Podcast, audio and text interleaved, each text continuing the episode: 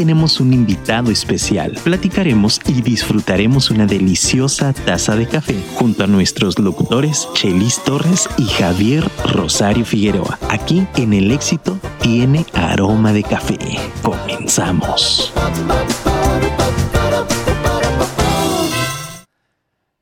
Búscame cuando te sientas sola.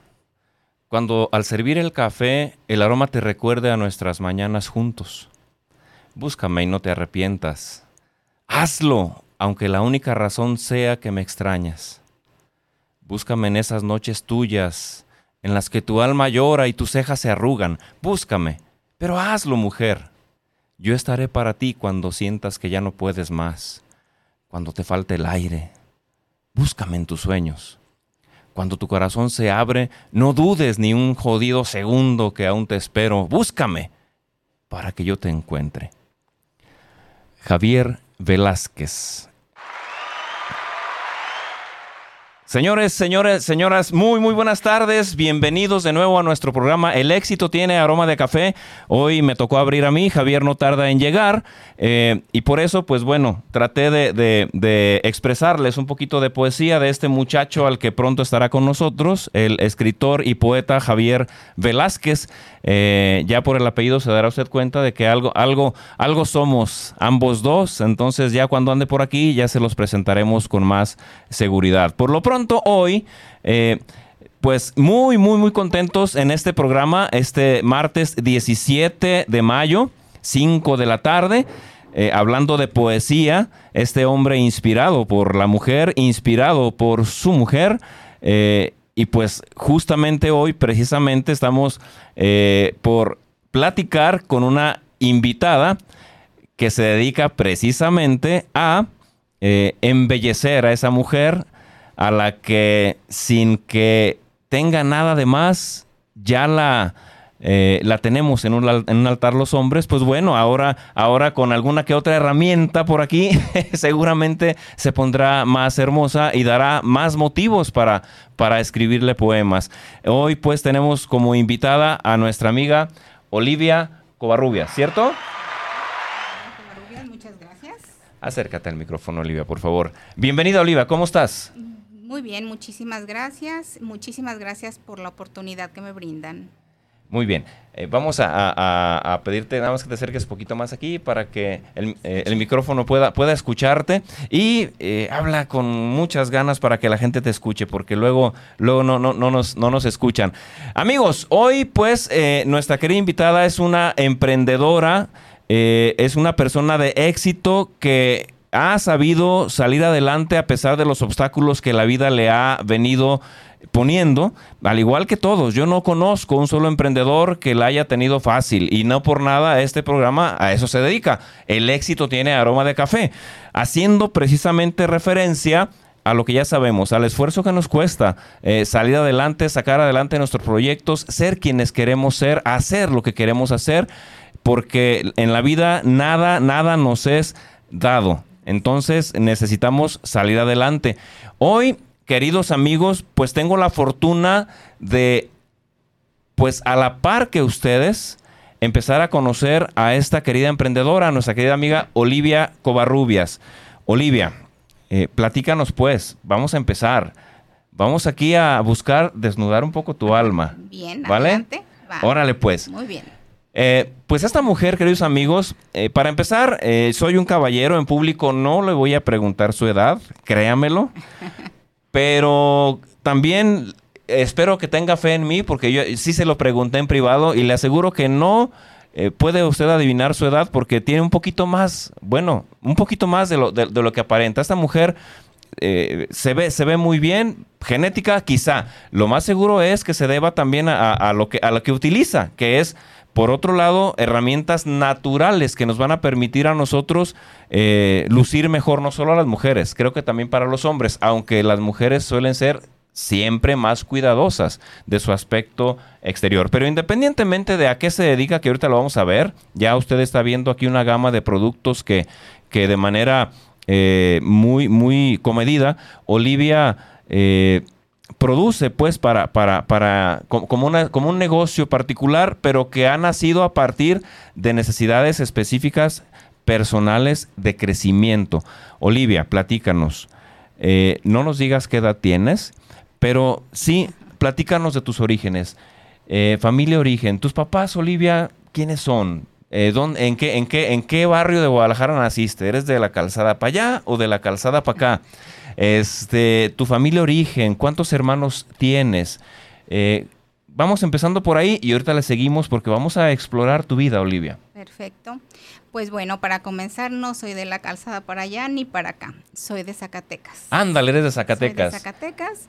Eh, mis papás también, mi mamá, mi papá, los dos son de Zacatecas. ¿De qué, ¿De qué parte de Zacatecas? Tlaltenango, Zacatecas. Cerca de, de Totatiche, Jalisco. Totatiche, Jalisco. Sí, cómo no, cómo no, yo conozco para allá. De allá soy, de allá eh, son mis papás. De hecho, pasa uno por Tlaltenango y después está Totatiche, ¿no? Es, es, esa parte donde hace como dedos eh, Guadalajara y Zacatecas, ¿verdad? Así es. Ok, Guadalajara, Jalisco, perdón. Y mis hermanos, pues bueno, somos como casi un equipo de fútbol, somos 11 hermanos. Órale, ¿cuántos hombres y cuántas mujeres? Cinco mujeres y seis hombres. Cinco mujeres y seis hombres, coincidimos en, en, la cantidad de, en la cantidad de, de, de hermanos. Eh, pero en este caso somos cuatro hombres y son siete mujeres, así que bueno, ahí... Un equipo bonito de, de casi fútbol. Sí, hombre, ¿cómo no? ¿Tú eres la número? Mediana, la quinta. La quinta, la quinta te tocó cargar del sexto al once. Soy el, el super sándwich. Sí, cómo no, cómo no, cómo no. Naciste en Zacatecas y luego entonces, eh,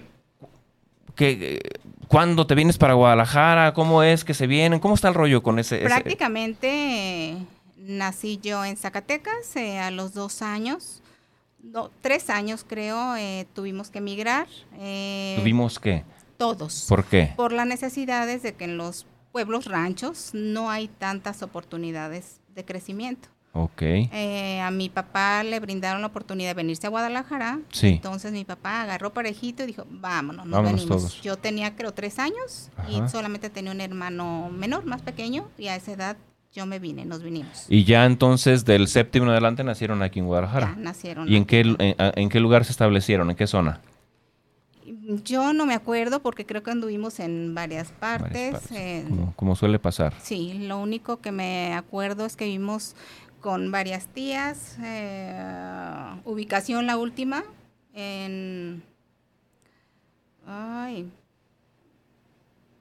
en el sector Libertad. Eh, posteriormente con una tía más eh, cerca de, de Polanco, Polanco. Después eh, en, ya mi mamá, mi papá compraron un terrenito y nos, nos instalamos en la colonia Echeverría. En la Echeverría, ok. ¿A qué se dedicaba tu papá aquí en Guadalajara? Pues mi papá, con el familión que tenía, no le quedó otra más que irse a Estados Unidos. Ah, ok, como, como suele pasar con muchos de nuestros papás.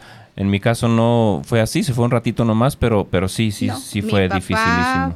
Eh, duraba aproximadamente dos a tres años en Estados Unidos y regresaba. Un año aquí, se volvía a ir. Mientras le estaba mandando remesitas para que pudieran. Sí, para sobrevivir y poder hacer un patrimonio, pues, porque sí éramos. Muchos. Muchitos y aquí no había trabajo que solventara pues ¿qué, época fue? Por ahí en la época de, de, Luis Echeverría. De, sí, Luis Echeverría. Me consta. Sí, me consta, pasé por eso. Sí, sí, sí. Tremendo, tremendo. Y sí, bueno, no sé tú, pero yo sí pasé hambres.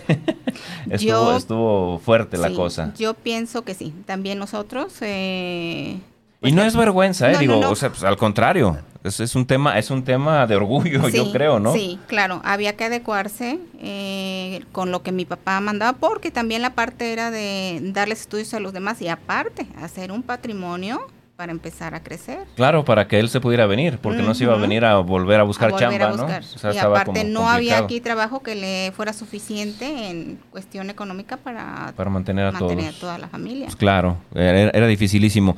Entonces, eh, ya te, instalas en la colonia Echeverría, se instala tu familia y ahí empiezas, ahí esa es la primaria, me imagino. Ahí hago primaria, eh, hago secundaria, eh, una prepa abierta y después hago una carrera comercial.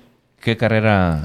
En ese entonces era un secretariado. Sí, sí, sí, sí, esas son las que existían, digo, en no, ese no. tiempo Te tocó el Instituto Torres Andrade. Exacto. Obviamente. No, muchos pasamos por ahí, no te preocupes. Es, es así. Entonces, y aparte, era un decir que eran como carreras comerciales, porque al final del día pues tú terminabas una preparatoria y posteriormente hacías la carrera. Entonces es lo mismo que hoy, salvo que era un año menos, eran tres años, ¿no? O trabajabas o había que ayudar, aparte ese era otra otro tema, había que ayudar Tenías a la que aportar lana. Sí, sí, sí, sí, e, eso era, eso era sacar a, los más pequeños adelante. Y también para los grandes, porque de todos modos, pues comíamos todos en la misma casa, ¿no? Eh, digo, estaba cañón, había, había, que, había, que, había que hacerlo lo mejor que se podía. Afortunadamente había cosas que, que, ahora ya no hay tanto, pues el tema de seguridad era, era menos riesgoso, había menos problemillas. Bueno, no sé, en la Echeverría cómo estaba. Híjole, eh, bueno, sí era algo complicado, pero nosotros vivíamos en una privada, entonces era así como que seguro. Ah, ok, ok. Ah, mm, generalmente no entraba gente de fuera, eh, nada más nosotros, y nos tocó la parte bonita, la parte de que podía salir solos a jugar hasta en la noche. Sí, en la sí, noche, sí, es a lo que me refiero. la noche y nadie se metía. ¿Y qué jugabas? Ah, híjole, todo. ¿Tú sí conociste el changáis? ¿Conociste la chollita? Sí, ¿Conociste Chichilegua? Sí, el, resorte. resorte. Eh, declaro la guerra en contra de... A ver, señores millennials, cuando si, si tienen dudas de estos juegos, pregúntenos. Eh, sí, sí, claro. yo era buenísima para brincar. So, ¿Cómo no? Soga doble. Ah. sí, sí, sí, ¿cómo no? Sí, claro. bueno, y ya los chavos, pues fútbol, ¿no? Ahí en el campito o en el pavimento. ¿Había pavimento o era empedrado? No, no, no, en ese tiempo era todavía un poco como ejidal, era tierrita. Posterior ya hubo. Qué rico. Para, bueno, digo, para jugar, para nosotros era de pocas, ¿no? Sí. Digo, yo tuve eh, una parte pavimentada donde, donde viví mi niñez y la otra parte era una, una parte donde había un baldío de, de donde sembraban, sembraban eh, maíz. Entonces, cuando no sembraban maíz, pues ya te imaginarás, ahí a jugar fútbol y aventarnos sin que nos doliera porque era tierrita bien a gusto. Sí, sí. sí, de hecho así sucedía porque cuando mis papás compraron, tuvieron la oportunidad de comprar ahí, pues literal eran casa de mis papás y había solamente otras dos casas y todo era... ¿Viven tus papás todavía? Eh, mi mamá, mi papá hace tres años eh, oh, qué, tuvo que irse. Qué caray, qué caray.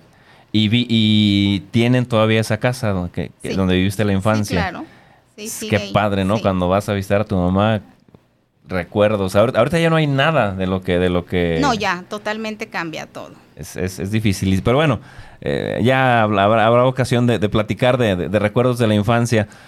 A ver, entonces hiciste ahí en la Echeverría primaria, secundaria, prepa. Una prepa abierta. Prepa abierta. ¿Y la carrera, qué carrera estudiaste? ¿Secretariado? O... Era un secretariado Porque había secretariados y había contabilidad, contaduría, contador privado. Privado, no, era un secretariado. Ok, que te diré que esos contadores privados, con mucho respeto para los contadores de hoy.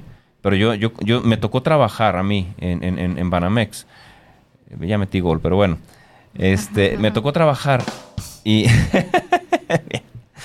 y, y haz de cuenta que, que eh, yo eh, éramos capacitadores y estaba con nosotros un contador privado. ese, ese, ese hombre llegó a niveles casi de dirección. O sea, y, y, se defendía, yo creo que igual o mejor que los contadores públicos de hoy, ¿no? Entonces, ¿la diferencia cuál es? Pues a lo mejor la cantidad de años que estudian, que son dos más, ¿no? Pero, pero las bases, el que estudiaba no necesitaba gran cosa para, para competirle a un contador público de ahorita. ¿eh? Sí, y sobre todo si se siguen preparando. Actualizándose, ejerciendo, sobre todo ejerciendo. Sí, sí, sí. Entonces no, no, no había mucha diferencia porque aparte eran carreras de muy buena calidad. Eran, eran carreras, carreras técnicas o comerciales que les llamaban, pero de muy, muy buena calidad, eso me consta y me queda claro, ¿no? Entonces, tú estudiaste secretariado. Un secretariado. Señores, los que no saben de eso, en aquellos tiempos existían las máquinas de escribir que ahora ya no las conocen. Esas máquinas de escribir incluso en algunas escuelas secundarias y en prepas también te daban cursos de mecanografía, ¿te acuerdas? Sí donde ibas ahí tecleando y luego te equivocabas y corregías con unas hojitas blancas, ¿te acuerdas? Sí, claro. El famoso corrector. Sí, Y luego la regresabas otra vez y, otra vez. Y, a corregir. Entonces, Sí, sí, sí. Y luego el desperdiciadero de hojas cuando te equivocabas mucho y era más rápido, mejor volver a empezar, que, ¿no? Sí, tirar la hoja y vámonos. Y luego los, el papel pasante. A ver, mándeme este escrito con original y tres copias, ¿no? Sí. De hecho, a mí me tocó, por ejemplo, la transición de que me tocaron las máquinas, esas armastrotes grandes, sí, sí, que había que la tecla pasas y después me toca ya la que es eléctrica. Sí, la Pues sí, le sufrí, porque acostumbrada a dar el golpe fuerte. Sí, sí y luego a dar el, golpe ligerito, pues se iba a la Z. No, pero, y vuelve a empezar. Pero fíjate, una de las maravillas que hizo esa máquina eléctrica fue la ventaja del autocorrector. Ya no tenías tú que meter la, mm, hojita esa. Era un cartucho. Ya traía un cartucho. Ya traía cartucho y ahí le, ponías lo que querías corregir y vámonos, se regresaba. Pero no dejaba de ser algo bien mecánico, ¿estás de acuerdo? Claro. Entonces sí, amigos, pues comprenderán que nos tocó porque somos casi contemporáneos, es más pequeña que yo, pero somos, casi contemporáneos. Los muchachitos de hoy este, no fueron testigos del cambio tecnológico. ¿Alcanzaste a conocer o te tocó a ti utilizar de las primeras computadoras? Sí. Esas que tenían la pantalla negra, y las letras verdes. Verde, sí. Que ahora solo usan los hackers. Sí, sí, sí. Porque eso es lo que hacen, ¿no? Entonces, es una maravilla, ¿no? ¿Y cómo, cómo ha cambiado todo de manera vertiginosa? A ver, platícanos entonces. Y ya en la prepa, eh, hiciste la prepa abierta. Entonces, la prepa abierta se hacía con clases en ciertos lugares específicos, en ¿no? Un año. Yo lo hice en una academia. Sí, sí, ya ni existe, ya ni me acuerdo. Pero fue un año, fue una prepa. ¿Qué edad tenías ahí? Eh, 15, 17, 17 años. ya trabajabas, me imagino. Ya. ¿Cuál fue tu primer trabajo? Eh, de secretaria. De secretaria. después de Taquimecanografía también la hacías. Sí, claro. Todavía me acuerdo de los... De los jeroglíficos, ¿no? Yo veía, una de mis hermanas de repente también estudió eso y, ejercía eso. Entonces yo las veía, ¿qué? ¿Esta es árabe qué chingados decía yo, no? Sí, sí, sí, sí. Pero es una maravilla, es, híjole, complicadísimo ese, ese, show. Y entonces, a ver, eh, ¿en qué empresa trabajaste? Ya ni me acuerdo. La última empresa que en la que trabajé se llamaba, se llama Jomar de Occidente. ¿Jomar? De Occidente. ¿Con J? Con J. Jomar. ¿Qué, hacen ahí? Era una, una constructora. Constructora. Ah, sí es cierto. Ellos uh, patrocinaban, me parece, a, a, un equipo medio malito aquí Guadalajara, ¿no? Al Atlas. No, no es cierto, no, es cierto, no es malito, no es malito, es más, es, es mejor que las chivas, ya les ganaron. ok, sí, me acuerdo, ellos patrocinaron un equipo de fútbol, no me acuerdo si fue el Atlas o algún otro, pero sí, últimamente, ya hace, te digo, de esto recuerdo unos 6, 7 años. A lo mejor ya no estabas ahí, por eso a lo mejor no, no, lo, no lo recuerdas, pero, pero sí, sí, me, me suena esa constructora por eso, yo ahí la, la ubico, pues ahí. Sí, Comar Constructora. Mi, mi último trabajo. Ok. A ver, ¿Tu primer novio a qué edad? ¿Fuiste muy noviera? No. ¿No? No. No. Eh, no escuches. ¿A, quién, ¿A quién anda tu hija? 18 mm, años, yo creo. Novio oficial, 18 años. A ver, ¿a qué te refieres con novio oficial? A ver, aquí cuestionale. Mándale un mensajito a tu mamá. Ma, ahorita voy a decir, ma. Eh, el novio, pues, que ya va a casa. Ah, ok, Entonces, ok, ya presentado con los papás, porque eso se usaba también antes. Sí, sí, sí. Pero si tuviste amigobios. No. Antes de eso. Mm, bueno, la verdad sí tuve muchos pretendientes, pero antes éramos así como que muy restringidos en esa área por los papás. Sí. sobre todo las mujeres. También te tocó que tenía que salir allá afuera y no podías y no podías salir casi con él. y a las 10 de la noche te tenías que meter. No, no salía. De hecho, no. No, no era, a lo mejor eran pretendientes o novios de escuela, de casa, no, porque sí era un tiempo donde había muchas restricciones con los papás, sobre todo las mujeres. Sí, sí, sí, sí. Entonces... Entonces, ¿cómo noviabas? ¿Salían ahí a la calle nomás en tu casa? pocos novios tuve. Si tuve novio fue en la secundaria, pero no eran formales de ir a casa. El novio formal que tuve fue como a los 18 años y que ya fue novio de casa, que fue a pedir permiso a casa a mis papás. ¿Y cómo se las vio con tus papás? Bien. ¿Sí? Qué bueno, porque ay, ay, ay, hay cada experiencia que si te contara. Más o, más o menos le fue bien. Ok. Sí, sí, porque no, los papás. Le leyeron la cartilla, a ver. ok, ok, ok. ¿Cuánto duraste con ese? Yo pienso que debe haber durado como año y medio más o menos. Ok. Y era, era te, pregunto esto porque en, casa yo fui como el chaperón. Mm, tengo tres hermanas mayores que yo. Sí. Entonces yo era, y soy el séptimo, entonces yo, yo era como chaperón ahí en casa. Y pues obviamente me tocaba a mí ver. Ahí este, mis hermanas salían, digamos, a las 8 de la noche y se metían como no hay media, 15 a las 10. Pero, em, si mi papá, por ejemplo, venía de trabajar el novio se tenía que ir. Ah, sí, así era. ¿Así fue también contigo? Claro, inmediatamente. Y como que también en ese tiempo los novios también ya sabían. Venían venir al hermano o al papá y decir, ya me voy. Órale. Listo. Ah, no, acá, acá nomás se, se, movía y luego ya se iba y mi papá veía que estaba bien mi hermana y se subía. Nomás él, él, él pedía que no estuviera ahí el novio. Pues hasta eso le daba chance. Este, no, no, nomás le daba chance. Eh, vamos a a mandar, a, mandar un, a, un, pequeño corte. Ahorita seguimos, seguimos platicando porque no tarda en llegar nuestro, nuestro cuate Javier. Y vas a ver la de preguntas que te va a hacer el condenadote. Vámonos a un cortecito breve, breve. Y regresamos, queridos amigos, con Olivia Covarrubias, nuestra querida amiga que nos acompaña hoy. Y además, al regreso nos va a explicar qué onda con esto. ¿Qué pues traen? Y aparte, queridos amigos, eh, les vamos a pasar un número de teléfono porque Olivia nos va a explicar algo de esto, pero va a regalarles algo también para que ustedes puedan eh, conocer sus productos y disfrutarlos. ¿Vale? Vámonos pues y regresamos. Queridos amigos, regresamos con el gusto de recibir aquí a nuestro querido hermano Javier Rosario Figueroa. ¿Cómo estás, mi estimado? Ay, pues apenado un poquito con la gente porque, mira, qué curioso, ¿no? Eh, se supone que cambiamos este horario para ya no faltar. Sí, pues. Y, la verdad es que, híjole, pero ya prometo que ya a partir del próximo voy a estar a tiempo. así son los divos, así, son los señores. El divo, el divo, el divo de, de, Acapulco. El divo, de Acapulco, no, no el de Juárez. Amigos, bueno, ya vimos una parte color de rosa. Vamos ahora a la, parte a la parte fuerte del programa. Vamos a ver el desarrollo de, Olivia respecto a su, a su evolución como persona y como empresaria. Olivia, te casas. Eh, tienes a tus, a, tus, a tus hijos. ¿En qué año te casaste? En el 89. En el 89, ya tiene ratito. Sí, claro. Ya hace ratito. Añitos. Algunos, algunos, algunos añitos. No, no, tantos. Casi, casi, casi como por unos dos añitos me, me, ganas. No, no, no, es, no es mucho. Todo, no es tanto. no es tanto. Es, ayer. Pero bueno, independientemente de. A ver, eh, ¿qué pasa en tu vida? Pues tú trabajaste antes de casarte, este, luego te casas y te dedicas a la familia, me imagino, ¿no? Sí. Eh, me caso, eh, yo sigo trabajando antes de que nazca mi hijo mayor. Ajá. Eh, una vez que nace, eh, obvio, la prioridad fue mi familia y dije, bueno, me quedo en casa.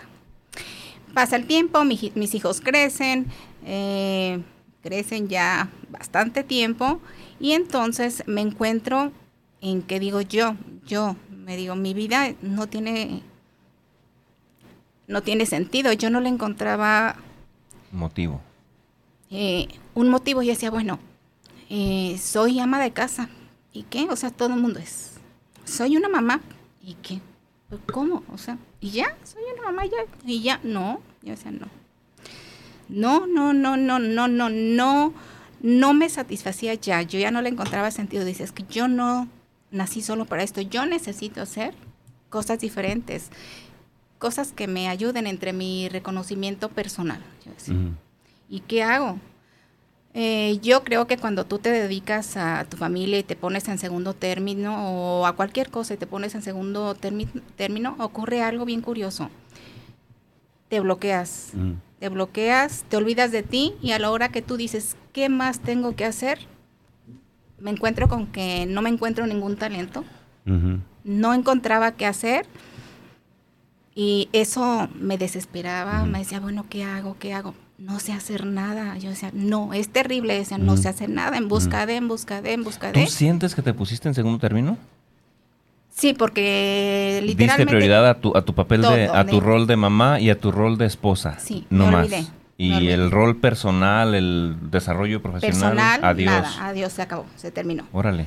Se terminó. Eso es fuerte, digo, para mí. No, no, no. En su momento estaba yo bien, me gustaba y, entendí y lo hice con amor, con cariño, porque yo quería que mis hijos crecieran bien, que no anduvieran guarderías, papás, bla, bla, bla. Yo quería que ellos... Pero llega un momento en el que, en el que no te necesitan. Ah, y entonces el rol empieza a perder sentido, hay un hueco tote y como chingado lleno. Así es, la vida te lo cobra. Ya.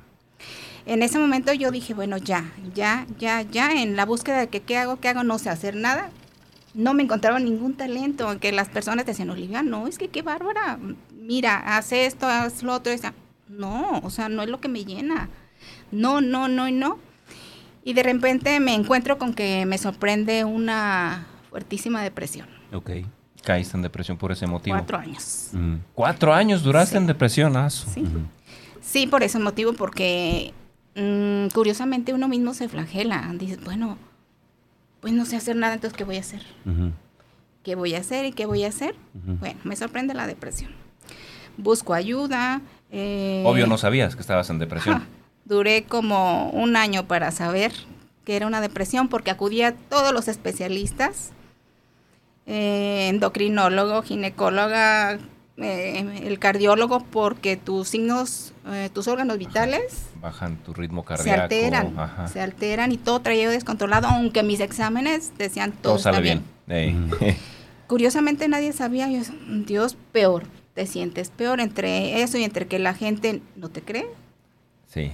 Que tienes, ¿qué es eso? No, échale ganitas, ¿no? Decían, ay, no. Estoy deprimida, no te deprimas. la respuesta típica. ¿A poco no? Pues de dónde, sí, claro échale ganas, a ver, tú puedes o no puedes. No, no, es algo terrible que te rebasa, que no puedes sola si no, si no tienes una ayuda profesional. Eh, curiosamente, pues eh, coincidí con el cardiólogo, me dio un medicamento, obvio, todos me medicaban con medicamentos que, claro, no me servían. Hasta el último que fui fue eh, cardiólogo que duré un 24 horas con un aparato para checar mi presión. Me dijo, pues estás en los límites, Olivia, pero ¿qué te pasa? Pues no sé, no sé, a eso vengo. Yo le decía, no sé, no sé. Me dio un medicamento, pues carísimo, que no me funcionaba. Yo sentía otra vez mi presión que sube, baja, sube, baja. Dije, ay, no. A ver, un día fui a una farmacia comercial y dije, a ver, este medicamento. Y sale el doctor y me dice, Olivia, ¿tú tomas eso? Sí. ¿Y por qué te lo dieron? No sé. ¿Quieres que te cheque tu presión? Sí. Y a ver, sí, vamos viendo. Dice, pues es que yo no encuentro razón, ¿te sirve? No. Ya me pasó su consultorio, empezó a checar signos vitales y ya me dijo, a ver, Olivia, eh, traes alteradísimo tus pulsaciones, ¿qué te pasa? No sé. ¿Qué te pasa? Me vuelve a preguntar y me suelto. Llora, llora, llora, llora, llora, llora, llora.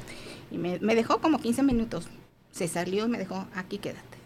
Tiene pacientes, me dijo, olvídalo, déjalos que se queden allá afuera. Híjole, yo dije, bendito sea Dios. 15 minutos regresa, me dijo, mira Olivia, tienes una fuertísima depresión y ansiedad. Conjugadas, es un, es un peligro, una bomba. Tiempo, sí. ¿Y qué hago? Me dijo. me dijo, mira, yo soy un médico general, te puedo medicar, pero es antiético. No lo voy a hacer tienes que irte con un especialista, no cualquiera, ni tu ginecólogo, ni bla, bla, bla, bla, bla, bla, bla, bla. Tiene que ser un psiquiatra. Pero ¿por qué yo decía? Y el tema de las pastillas, porque luego ya hay mala información que te si tomas medicamentos se va a hacer toda la vida, ¿eh? Y aguas, cuidadito. Y, ¿y qué pasa? Le externé yo eso. Me dijo, mira, Olivia, no creas todo lo que la gente te, te diga. Eh, acércate con un especialista, él es el adecuado, él te va a decir qué es lo que tienes que tomar y exactamente las cantidades. Si no haces esto, así te, se te van a estar disparando tus signos vitales, tus órganos, no vas a recuperarte bien hasta que no te acerques con él. Él te dirá qué vayas a tomar y con qué otras personas tienes que ir. Bendito Dios. Y no tan bendito, porque al primer psiquiatra que fui duró como seis meses en poderme estabilizar. Y no, decía, no. No, o sea, no salgo, no salgo. Me dijo, ve con una psicóloga, también a la par con ella. Fui con la psicóloga, me dijo, ¿sabes qué, Olivia? Yo creo que ni medicamento necesitas. Mira, yo creo que en dos años te saco adelante. Me muero. no, me muero. Dije, no. No, no, no, no, no. Yo creo que a mucho, muchas personas nos pasa. Había días que yo decía, yo ya no quiero despertar. Y voy con la especialista, la que sabe, y me dice,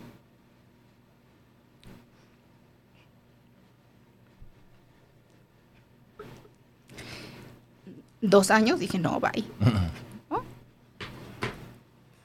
¿No?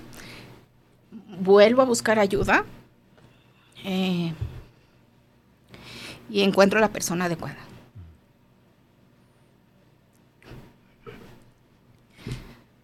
El especialista que me iba a ayudar a salir.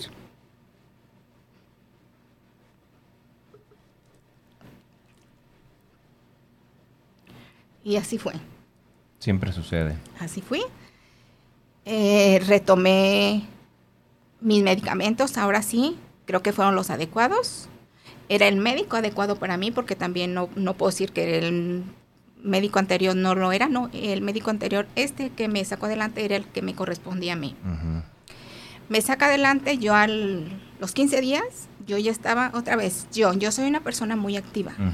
Y yo al sentirme que no podía moverme, cansada, apática, con todo encima y que no era nada tampoco. Yo decía, no, no, no, no, ya una vez que rebasé todo eso y que me siento otra vez yo activa, con los nuevos ánimos, viendo positivo, viendo todo como yo era, dije ya, o sea, la vida me está queriendo decir algo, la vida me obligó, me mandó una experiencia para que yo comience, ¿en qué? En lo que sea en lo que sea, yo sentía que yo tenía que hacer algo. De hecho, fue algo que me dijo el psiquiatra, toda la vida has vivido eh, para atender a los demás y no a ti. Tienes que hacer algo para ti, si es que quieres salir. Y entonces, tiene que ser algo. Yo ya, ya no me quedo, ya no quiero estar sin hacer algo para mí, sin tener un reconocimiento personal para mí, algo que a mí me llene de satisfacción, que me haga sentir bien y que yo pueda ayudar yo no quiero ser solamente mamá, yo quiero ser algo más, ser mamá, ser ama de casa, yo ya lo hice. Algo había para mí más allá de eso que la vida quería decirme. Que la vida me quería enseñar. Yo pienso que dijo, a ver, Olivia, ¿no entiendes? Vamos a darte una lección de vida. Ahí te va. Y gracias a eso, a la depresión, tomé la decisión, dije, ya, o sea, ya, algo más, ya, de aquí voy a empezar y voy a empezar. Si es o no, qué bueno, si me equivoqué, qué bueno, pero yo ya no me quedo, tengo que hacer cosas diferentes. Tengo que dejar, yo les digo, yo tengo que dejar un legado. Y si ese legado es una enseñanza, bendito sea. Ok. Hay algo quizás en lo que me perdí. Déjame preguntarte y te lo pregunto con toda la ingenuidad porque no, no me acuerdo si lo dijiste o lo omití yo o no sé. Durante este tiempo, ¿qué pasaba con tu esposo, tu pareja? todos, eh, en familia todo bien, una relación bien buena, como todas las familias, yo creo que altas y bajas, buena, era yo, era mi reconocimiento yo, personal. Yo dije, yo ya cumplí como hija, yo ya cumplí como esposa, como, madre. Pero tú, o sea, nunca te separaste. No, no, no. Hasta la fecha siguen, siguen el matrimonio sigue estable. Es que pareciera una historia de una mujer que de pronto, pues tuvo a lo mejor un golpe emocional muy duro, ¿no? entre ellos a lo mejor podría ser una separación. O sea, de pronto como que es la historia lógica y tu historia no fue así. Tus hijos bien, tu esposo bien, era un tema contigo. Sí, era. Ok, perfecto. Cuando ya entonces tú sales y te dicen ah, hay algo que tienes que hacer, ¿qué empiezas a hacer? Bueno, eh, está bien interesante. Ya me, lo platicó antes de la está bien Comentaba yo que, por ejemplo, dentro de la depresión no duerme uno. Así yo dormía 11, 12 de la noche, así fuercitas, y a la 1 de la mañana ya no tenía sueño. No, no duermes. Con una fuerte depresión no duermes, no duermes, no duermes. Entonces yo ya con el ojo abierto y con miles de cosas en la cabeza, entre que te sientes con un malestar terrible, en que no quieres despertar, en que toda apatía, no tienes deseos de nada y encontrarte que si estoy sola en mi casa se van. A mí me deprimía mucho que se fueran mis hijos, sentirme sola en mi casa me ahogaba. Sí. Me ahogaba. Obvio. Y yo decía, no, yo no quiero, yo no quiero eso, yo no me dejaba, yo empezaba a sentir, me sentía en crisis, me ponía camina, camina, camina, camina, abría puertas, respiraba, me salía a caminar. Y yo decía, apenas se iban, dije, ya me voy a quedar sola, voy a quedar sola. Me agarraba así literal, en la pijama atrás de la etiqueta y así literal, así como si te arrastras al baño. vámonos, así me veía, dije, al baño, a bañar, a bañar, a bañar, porque yo sentía que me daba vida, decía, no, o sea, yo no me voy a quedar aquí en mi recámara, si yo me quedo, me hundo. Si yo no me arreglo, me hundo. Yo sabía que después, en algún momento en la tarde o no sé, dos horas tenía que sentarme porque estás cansada, estás cansada. Dije, si voy a descansar, pues yo ya estoy arreglada. Yo me veía, yo decía, ya, o sea, estoy arreglada ya. Eché un brinquito, ya no me dejé, ya pude, ya pude hacerlo. Me levantaba, me bañaba, me arreglaba y decía, ya estoy lista. No volví a entrar a la recámara. No volví a entrar a la parte de arriba porque tengo dos pisos porque yo sentía que era una situación que me ahogaba. Me bajaba, bañada y ya arreglada. Tal vez si me sentaba en el sillón o me recostaba, me dormía y decía, ya estoy arreglada. Ya eso me motivaba, me hacía sentir bien, me hacía como decir, ya, yo puedo. Yo puedo, ya estoy dando brinquitos que muchas personas que yo conozco ya ahora que estuve en eso, que duran hasta meses sin bañarse, sin arreglarse, por esa situación tan delicada. Cuando yo ya salgo de todo eso, yo me acuerdo y dije, bueno, si yo salí de, eso, si yo, a mí me gustaba arreglarme antes de seguir en la cama dormida, porque también eh, era lo que yo quería decir, no, yo necesito estar arreglada, arreglada. a mí me motivaba, eh, me daba ánimos. Dije, pues yo necesito que la gente que pasa por eso, o todas que se vean bien, que se arreglen, pues va a ser algo de, de belleza, porque si yo no sabía también qué, qué hacer. Dije, pues tiene que ser eso, tiene que ser eso. Entonces yo empiezo a tomar cursos. Y cuando empiezo a tomar cursos, obvio, conozco personas, conozco, conozco químicas que hacen esto y que me tienden la mano. Y que me dicen, ok, o sea, tú quieres hacer, sí. A la par con ellas me enseñan, yo también me documento porque yo también quería saber lo que había y entonces ya en el camino ya... Mm, me dicen, a ver, Olivia, ¿cuál es tu necesidad de las cremas? Pues bueno, yo quiero una crema, pues no sé, a lo mejor que sea una crema de noche, una crema que, que te desmanche, que es el tema de ahorita, que te despigmente, una, una crema que te reestructure tu cutis, una crema que te haga sentir bien. ¿Mm? En lo que yo estudio, que veo parte de lo que son los ingredientes de la cosmética, yo pido que sean fórmulas que tengan que llevar aceites esenciales, fórmulas que lleven un, porcentaje también de productos naturales. ¿Para qué? Para que sea la parte de mm, que sea beneficio para el rostro, pero también la parte del beneficio del interior, como que los aceites esenciales. Cuando tú usas aceites esenciales se penetran por el cuerpo, por el piel, llegan a tus órganos, te hace sentir bien. Una lavanda que te ayuda para el estrés, mm, para la depresión. Ya, es, es como el principio de la aromaterapia también, un poco, nada más aplicado a la piel. Eso es, eso es maravilloso. Eso es mi historia. Yo ahora entiendo, entiendo eso, que gracias a la depresión y que la verdad, la vida te enseña y la vida, el universo, en lo que tú creas, tiene algo para ti. Y si tú no lo sabes escuchar o no lo sabes, sabes ver, te manda algo para que entiendas y te haga salir y saber, ahí te va, esto te toca hacer a ti en esta vida, no nada más eso, yo decía eso. Fíjate, eh, lo que platicas es muy interesante y creo que la depresión, ¿cómo está tipificada? ¿E-, ¿Es una enfermedad? ¿Cómo está tipificada la depresión? Okay. Es una enfermedad. La, la depresión es una enfermedad mal comprendida, ¿sabes? Sí, claro. Porque desde afuera nosotros a veces somos muy injustos con la gente que está en depresión. Crueles. Porque pensamos, ajá, pensamos que está flo que es flojo, que es floja. Que eres débil. Que, ajá, es un signo de debilidad. Está así porque quiere. Exactamente. Te caes para que te levanten. Ándale, te haces la víctima. Te haces la víctima, sí, sí, sí. Y, y, la verdad, qué bueno, digo, las cosas siempre ocurren cuando deben suceder y en el momento adecuado. Sí. Creo que es un momento oportuno que tú vengas y nos cuentes esto porque hemos sido injustos, me incluyo, con la gente que cae en depresión. Sí. Hemos sido muy injustos y creo que hoy, con tu testimonio, podemos como cambiar esa mentalidad que de pronto tenemos. Aprender. Me encantaría saber, me encantaría saber, Oli, ¿tú pudiste entender estando ahí qué es lo que lleva a las personas a caer en depresión? Híjole, son muchísimos factores. Eh, factores, si hablamos de vivencias que vienen desde tu niñez así son. Factores pues que no resuelves o que no te das cuenta y no sabes qué, pero también hay un factor bien importante, hay un factor bioquímico, que es, eh, eso va a cuestión del cerebro, son sustancias que el cerebro ya no segrega, también por algunas cuestiones. En mi caso creo que fueron ambas. Eh, cuando es una situación bioquímica es cuando te tienen que medicar. Te tienen que medicar, así es. Y eso lo, lo, determina el, el, psiquiatra, me imagino, ¿no? Sí. Sí, ¿verdad? Sí, solamente el psiquiatra. no te puede medicar otra persona más, aunque te digan que sí, por favor, no. Eh, un especialista, el psiquiatra es el adecuado. El adecuado. El psiquiatra, entre su profesión es terapeuta de familia especializado y él me dijo, mira Olivia, te voy a poner algo bien sencillo.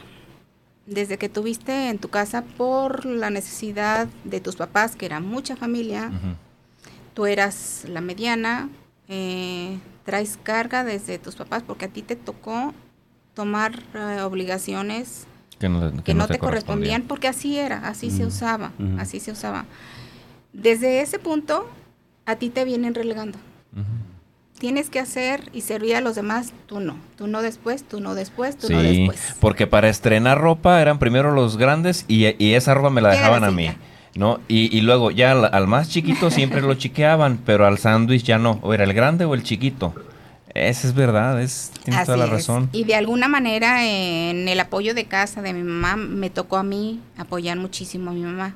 Eh, desde que nacían los bebés me tocaba. Tú eras como la segunda, como la más nodriza, pues. Sí, sí, sí, me tocaba atender desde seguir lavando para los demás, seguir cocinando para los demás. Arreglando a los más chiquitos. Eh. No se podía en ese entonces estudiar eh, bien lo que quisieras, una, porque las escuelas estaban muy separadas y el peligro de los papás, y aparte no había la economía tampoco. entonces de ahí te quedas, te quedas, te quedas, y te casas, me casé muy joven, muy chica, entonces trabajas un tiempo, te casas y te vuelves a relegar. Otra vez, vas al servicio de los demás. ¿Y tú, cuándo pensaste en ti? ¿Tú qué has hecho para ti? Ok. ¿Hay alguna manera de evitar caer en depresión? ¿Qué se puede hacer? Yo creo que ni siquiera uno se da cuenta cuando estás en esa situación hasta que caes en la depresión. Antes de como si como tener síntomas. Okay. Puedes tenerlos, pero no te das cuenta no que te das cuenta. no, ni los médicos saben. bueno, esa fue Pero tú ahora tú ahora mirando para atrás pudieras, por ejemplo, darnos como algunas como algunas señales de que puede ser una depresión? Sí, claro. ¿Cuáles serían? Eh, de repente cuando tú te sientes muy apático en tu trabajo, que tú vas a fuerza, que dices, no, no me llena, tengo que ir porque tengo que cumplir. Ahí hay un tema. Hay un tema. Cuando una alarma. Alarma. Cuando tú no quieres salir, que dices, no, o sea, no, no me quiero levantar, no, me quiero arreglar, tengo, me siento cansada, no sé qué tengo hay que buscar ayuda. Yo también sentía, yo le comentaba a mi esposo, eh, yo soy ama de casa, este es mi trabajo. Le digo, pero sabes, este trabajo yo no lo quiero. Ya me cansó. Sí. Así como tú yo le decía, o así como los que van al trabajo y van porque tienen que ir y ya no quieren estar ahí, yo así estoy. Tocaste un punto muy importante. ¿Cuál es el papel de la pareja en este momento? ¿Qué tiene que hacer la pareja de alguien que está en depresión? ¿Qué hicieron? ¿Qué hizo tu esposo contigo? Tienes que apoyarte. Eh, la verdad que la familia cuenta un papel muy, muy importante.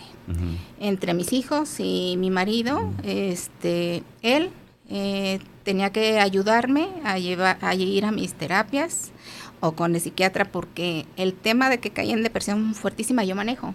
Tuve que dejar de manejar porque me perdía. Me desubicaba. Eh, y luego te autosaboteas, tienes miedo de ir miedo. a... llegaba a las 6 de la tarde y yo ya veía oscuro, me daba pánico, se andaba en la calle. Hubo una vez que de plano me dormía, me estacioné, dije, no puedo, ven por mí. No, terrible. Él ahí le entraba al, papel, al quite. Oye, es que siento esto, es que siento esto. O me veía de repente en la mañana cuando veía sábado, domingo que estaba, que no me quería despertar, me decía, arréglate, vámonos, vamos para acá. Intentaba sacarte de ahí. ¿A dónde? Mm, te voy a llevar a que me decía, te voy a llevar acá, levántate, levántate, no te quedes, vámonos, es que, no, no, no, no, vámonos, vámonos, vámonos, vámonos, vámonos, vámonos, vámonos. O de repente del trabajo me hablaba, ¿cómo estás? Ay, es que sabes que ahorita voy. ¿Te, ¿te quieres venir a mi trabajo conmigo? Pero decían, no, le digo, es que la vida sigue, es que yo tengo que salir, no es la solución que me lleves o que me tenga que estar resolviendo. El tema de mis hijos que también de repente no se querían salir y por cuidarme. O mi hijo que ve con el, ve, tráeme la receta con el psiquiatra porque yo no quiero ir, no puedo ir ahora y eran medicamentos que tenía que controlados. Sí, y que tenían que decirte cómo iban. de repente yo les decía o le decía a mi hijo, ay, es que de, de repente me quiero dormir. Ma, si te vas a dormir, duérmete. Duérmete, porque yo no quería, yo sentía que me iba a dormir y me levantaba y decía, no, no, no, porque yo no me quería quedar, no me quería quedar, no me quería quedar.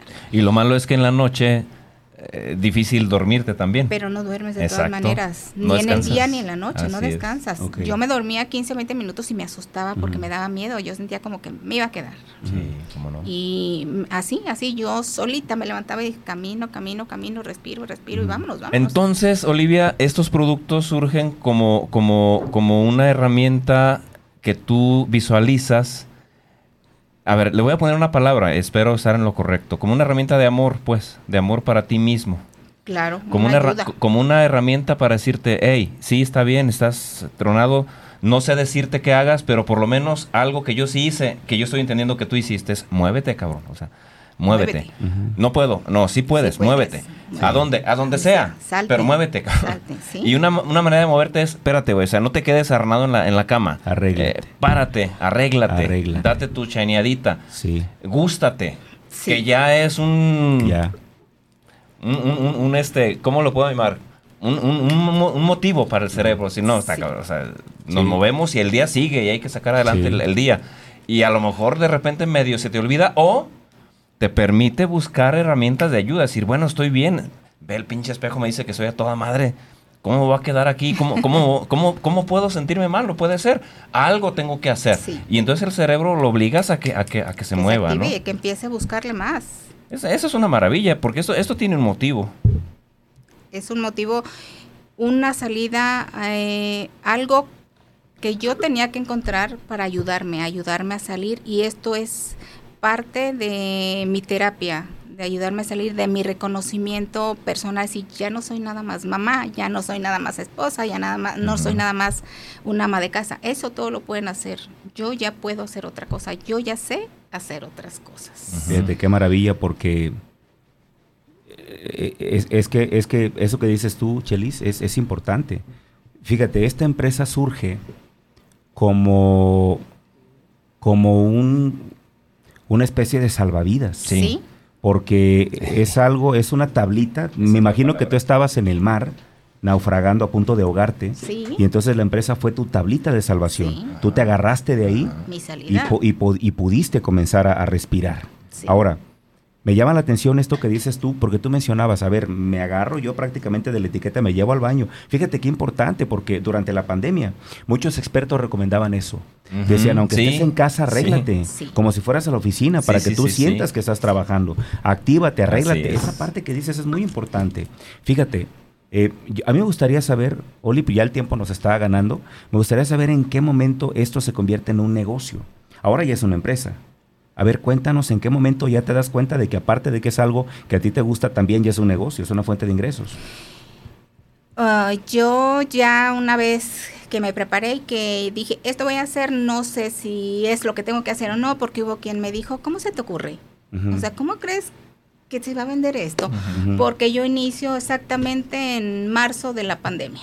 Cuando empezó la Cuando empezó la pandemia me dijeron, olvídate, mejor ya no lo hagas, lo que tienes ya déjalo, no le inviertas más, no vas a perder, no tenía etiquetas, me quedé pomaderas lisas y todo, yo dije, pandemia, no, dije no, o sea, y, y mi, mi cerebro otra vez dije, voy a volver a caer a lo mismo, voy a volver a regresar, no, yo lo voy a hacer, lo voy a, sacar. Si me funciona, qué bueno. Y si no, ni, modo. Ya no me dio miedo. Dije, no, así se va. Eh, eh, ahora en los eh, por la pandemia los cotos donde nosotros vivimos se hicieron grupos y a través de los grupos de WhatsApp, de WhatsApp. entonces para mí fue una maravilla a mí la, la, pandemia me trajo muchísimas satisfacciones de todo tipo hasta económicas, porque me ha ido de maravilla. Y comenzaste a mover tu producto. Y ahora, ¿cómo lo distribuyes? ¿Tienes una red de, distribuidores, ¿cómo funciona? Sí, ya tengo distribuidores, personas que me ayudan a vender mis productos. Eh, sigo vendiendo así por WhatsApp. Eh, mis redes sociales, la mayoría y el crecimiento que he tenido es por recomendaciones. Comentaba yo que en ese tiempo se cerraron las tiendas grandes. Y hubo personas que acercaron a mí y me dijeron, mira Olivia, solo porque no tenemos a dónde ir. Probaron mis productos y son personas que, están conmigo. Y a través de ellas yo ya tengo un buen grupo de, clientes y personas que distribuyen mis, mis productos. Ok, ¿son productos únicamente para mujeres? No. para ambos, para cualquier persona. Sí, para cualquier persona. Eh, productos que son de muy buena calidad, que ve resultados eh, en corto tiempo. En corto tiempo. Literal de mis clientes eh, que van a dermatólogos, que van con especialistas, palabras de ellas, Olivia, yo no he tenido mejores resultados que con tus cremas. Y son personas que usaban productos de cosmetólogos, de dermatólogos y están utilizando mis productos. Ok. Em, ¿Son solamente productos para piel? Eh, tengo un, A ver, cuéntanos. un shampoo, para caída de cabello, y este es un tónico. Un capilar también. Tónico capilar. Tengo entre otros también tengo un rolón terapéutico. Ok. Ah, de, los aceites que aceites esenciales que, te los ponen en la nuca a veces y Nuca, esto es para depresión, ansiedad, estrés. Perfecto. Ok. Entonces, básicamente tienes para, para, para piel y para cabello. Cabello. Este es un serum para cabello también. Ok, excelente. Muy bien, pues fíjate que yo ya voy en, ya estoy interesado en varios, porque la verdad es que aunque parezca que no, mi cara no dice que soy un hombre que se ha cuidado mucho, pero sí me cuido. Y la verdad es que este me interesó mucho. Ahorita me vas a platicar cómo funciona, pero bueno. Eh, ya tenemos que estar haciendo el cierre de la entrevista, lamentablemente. Yo quisiera pedirte, Oli, si no tienes inconveniente, que pudieras volver, porque, sabes, me quedé con, con muchas preguntas. Claro que sí. Por ejemplo, yo quisiera saber hasta dónde piensas llevar tu negocio. Es una pregunta que te voy a hacer para el próximo programa. También me encantaría saber qué papel juegan tus hijos, eh, tus amigas, tu círculo cercano. También me gustaría saber si hay recaídas en esto de la depresión o no, si de pronto tienes algún episodio, cómo te mantienes top. Aunque no pudimos, a lo mejor no pude lograr que me dijeras como estas eh, señales puntuales para entender que estoy deprimido, creo que sí tienes señales claras de cómo puedo salir de ahí. Y una de ellas fue justamente sentirte, arregla, te dices tú, arréglate, siéntete bien, vístete como, como si, me imagino, como si fueras a salir aunque no salgas. Oblígate. Y, algo muy importante que probablemente no lo mencionaste así, pero sí lo entiendo yo, encuéntrale un propósito a tu vida. A tu vida. ¿Me explico? Sí. Y, y, tú buscaste, porque este es un propósito, más allá de una empresa es un propósito. Sí. Esto es eh, es como valórate, ámate, es encontrar valor, sentido a tu vida. Y tú lo encontraste. Sí. Ok, ¿cuál es tu recomendación entonces Vamos a imaginar, hay muchas mujeres que están viendo este programa y seguramente para ellas tu historia es muy inspiradora. ¿Cuál sería tu recomendación para todas ellas? Estén o no en depresión. Que, que busquen un porqué vivir aparte de lo que es tu familia y tus hijos. Un porqué para ti, un porqué que te haga sentir plena, que te haga sentir satisfecha, que te dé alegría, que te dé motivación. No te quedes, bueno, si es que no quieren, no te quedes solamente con lo que haces en casa. Haz algo para ti. Un día tus hijos se van y tú te quedas. Eso es importante no te quedes nada más con eso, síguete preparando en lo que te guste, lo que quieras hacer, pero no te quedes, no te quedes y escucha la vida. La vida te manda señales y es por algo. Wow. ¿Consideras que el tema de la depresión, ya lo dijiste hace rato, para ti fue una señal? Claro. claro. ¿Y tú crees que todas y todos estamos recibiendo señales? Solo hay que estar atentos. hay que estar atentos. Ahorita yo sí sé, si tengo, ahorita yo sé cuáles son las señales de una depresión en mí porque ya las pasé. Quien no la ha pasado a lo mejor no, no, las va a encontrar. Ah, hay una pregunta que te la voy a lanzar de una vez a ver si nos alcanza el tiempo. Mira, de pronto alguien pudiera pensar que eres una mujer afortunada porque te tocó, así dicen, me tocó, te tocó un marido comprensivo, un esposo que estuvo ahí contigo. Y entonces dicen, pues claro, es que Olivia tuvo suerte. ¿Es suerte? O, es, o es eh, un trabajo de, formar tu pareja y de, y de tú, digamos, crear el matrimonio que tú quieres. ¿Cómo podrías ayudarnos con eso? Porque así, así pasa. Podrían pensar que tú tuviste suerte. Ah, es que ella tuvo un marido comprensivo. ¿Qué suerte tuvo? Pero tuviera el mío. Sí. ¿Y tú qué opinas de eso? No, no es, no es suerte porque tienes que trabajar a la par, aparte. Cuando tú inicias con depresión, la mayoría de caballeros no creen en eso. Tú sí tienes que ponerte con ellos y decirles, ¿sabes qué? Es que es depresión. Es que, ¿qué es eso? Te dicen, y tienes tú que documentarte y ayudarles a ellos que, que entiendan, porque también ellos no entienden, la mayoría de maridos pues creen que a lo mejor es algo que tú estás inventando. Entonces yo me sentía así en la, en la obligación de documentarme y de que él me acompañara para que el especialista le dijera, es una depresión. Hubo un especialista que le dijo, usted tiene que venir y tiene que aportar con ella. Si de verdad usted no cree que eso sea real, déjela que venga sola. Entonces ahí entendió, tuvo que entender que es una enfermedad y que hay que atenderla. Y el apoyo de la familia es, juega un papel muy, muy, muy importante. Ok. ¿Cómo son, cómo son tus rituales, Olivia? ¿Qué, haces? ¿A qué hora te levantas? ¿Lees algunos libros? ¿Escuchas algo? Cuéntanos cómo es el ritual para mantenerte en este mood. Sí, eh, procuro levantarme temprano, em, hago ejercicio, después me pongo a bañar, pongo mis labores de, casa y entre las labores de la casa me gusta escuchar audios de motivación, de motivación, de ayuda, entre que cocino, entre que hago esto, entre que hago lo otro. Así es la manera de ayudarme.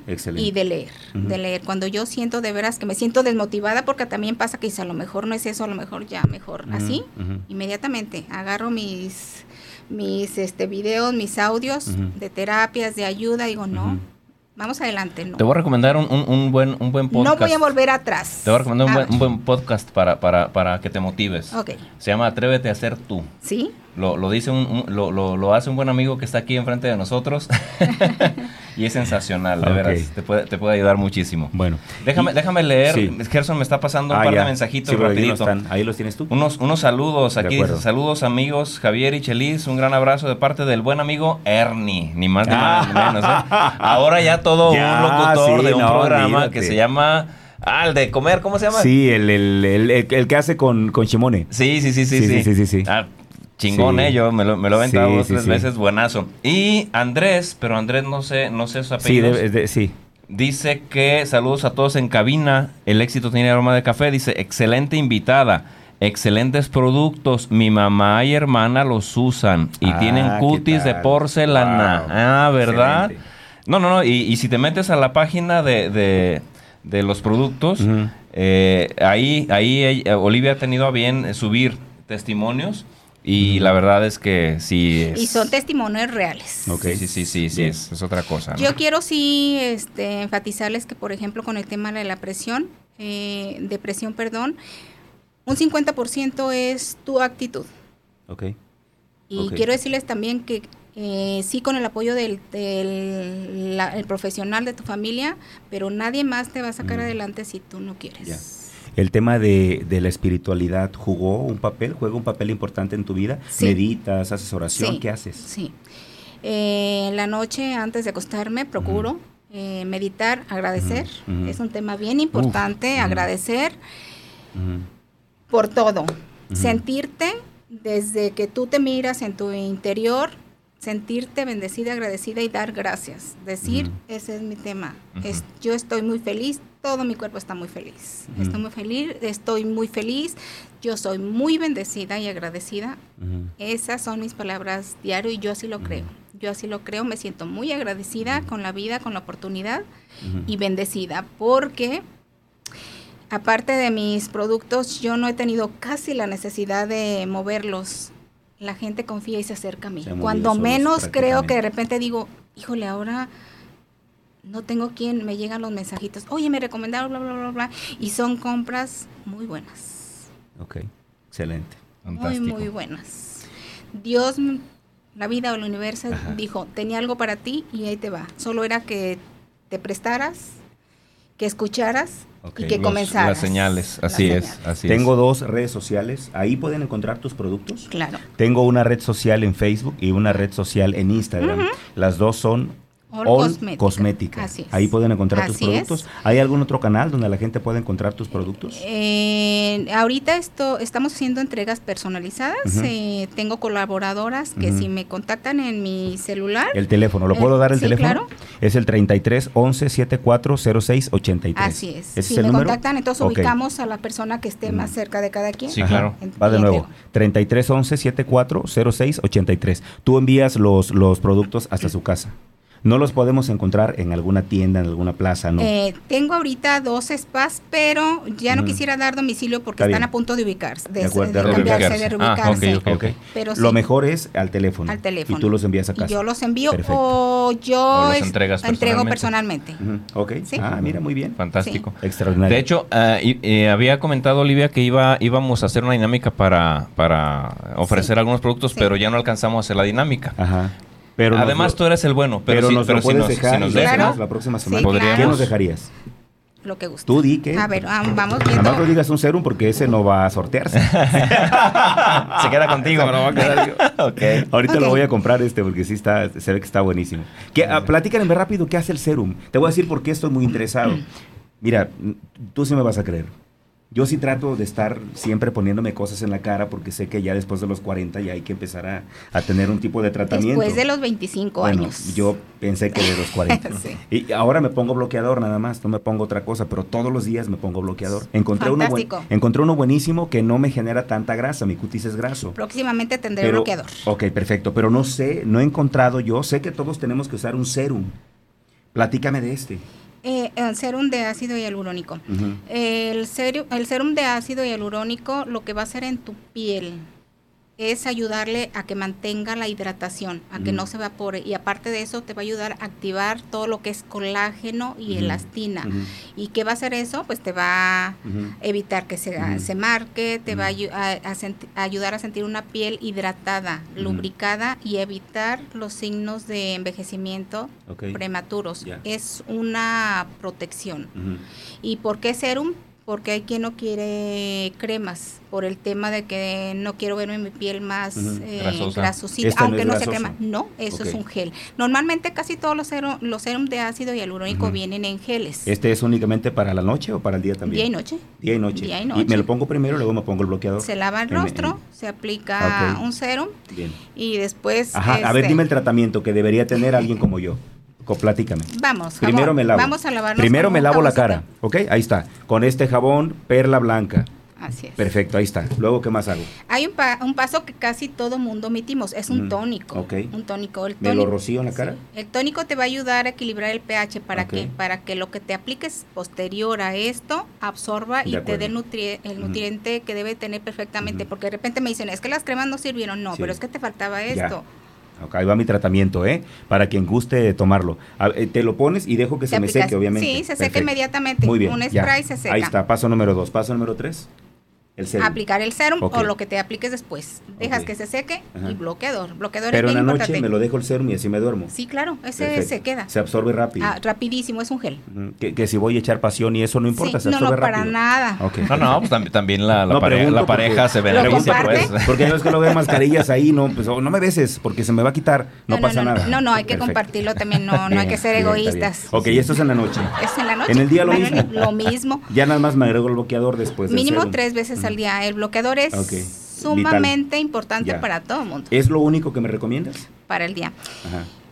Un plus. Ok. Un serum rejuvenecedor. Ok, eso me gusta.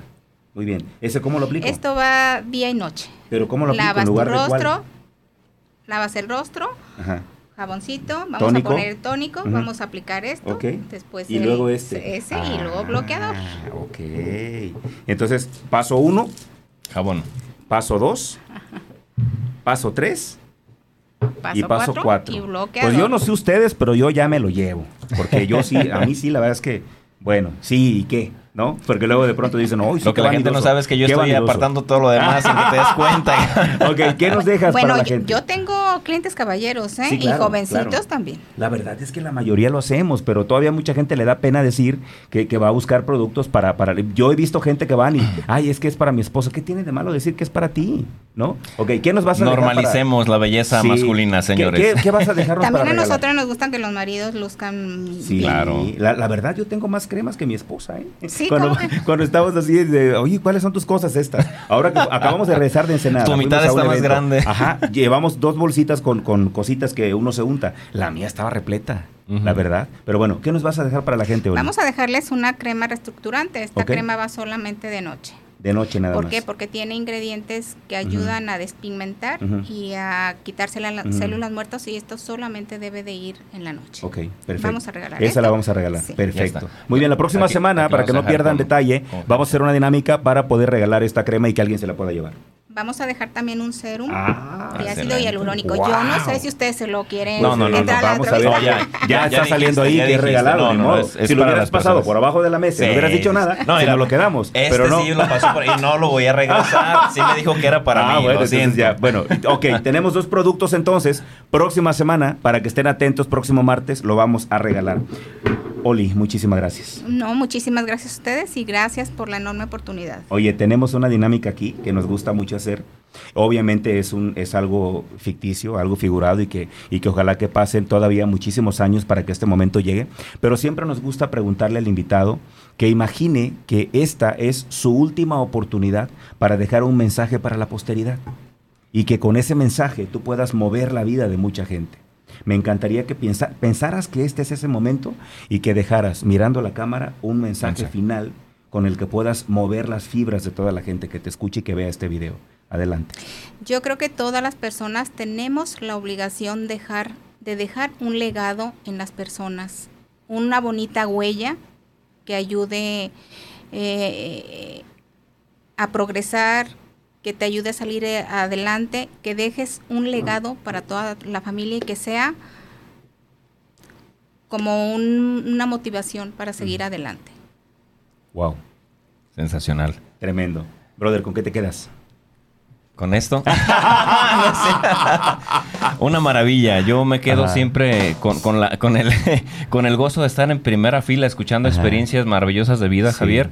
y yo me quedo con la idea de, siempre se puede. Sí. Eh, la clave para mí hoy es no te dejes de mover. Sí. O sea, eh, vale madre cómo te sientas, no te dejes de mover. Párate, muévete. Es, es como el botón de urgencia, de pánico, pues. Eh, te sientes de la chingada, con más razón muévete. Sí. O sea, ese es, ese es mi mensaje principal hoy, porque la, la verdad, he tenido momentos así.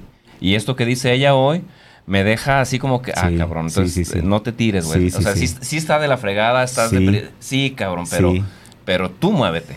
Correcto. Tiene la obligación Me quedo con eso yo, sí, cómo no. Yo me quedo, Olivia, con tu presencia, me quedo con, con tu luz, me quedo con tus ganas, me quedo con, con, con, con tu mensaje y lo atesoro en el alma. Gracias de verdad por venir con nosotros nos has confortado y nos has dado la fuerza para seguir avanzando y para darnos cuenta de que a cualquier situación podemos siempre darle la vuelta. Muchísimas gracias y agendaremos muy pronto, ya les avisaremos cuando vuelve. Ahorita tenemos ya varios programas ahí agendados, pero esperamos que en breve pueda estar de nuevo con nosotros. Claro que sí, con todo gusto, aquí estaremos muchísimas Y a ver si cuando vengas ya traes el nuevo que ibas a traer, el, bloqueador. ah, sí, claro. Para que complete para que complete el tratamiento. Bueno, ya nos vamos. Muchísimas gracias, Oli. Muchísimas gracias, brother. Muchísimas Fue un gran programa. Espero que lo disfruten también igual que nosotros. Acuérdense que este lo ven en vivo hoy, pero pueden ya obtenerlo a través de podcast el próximo jueves. Y les recomendamos, les pedimos por favor que vayan al podcast, lo califiquen con cinco estrellas, porque Spotify de esa manera nos da más visibilidad.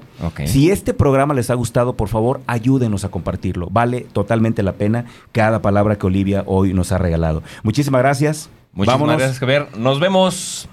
Adiós. Adiós.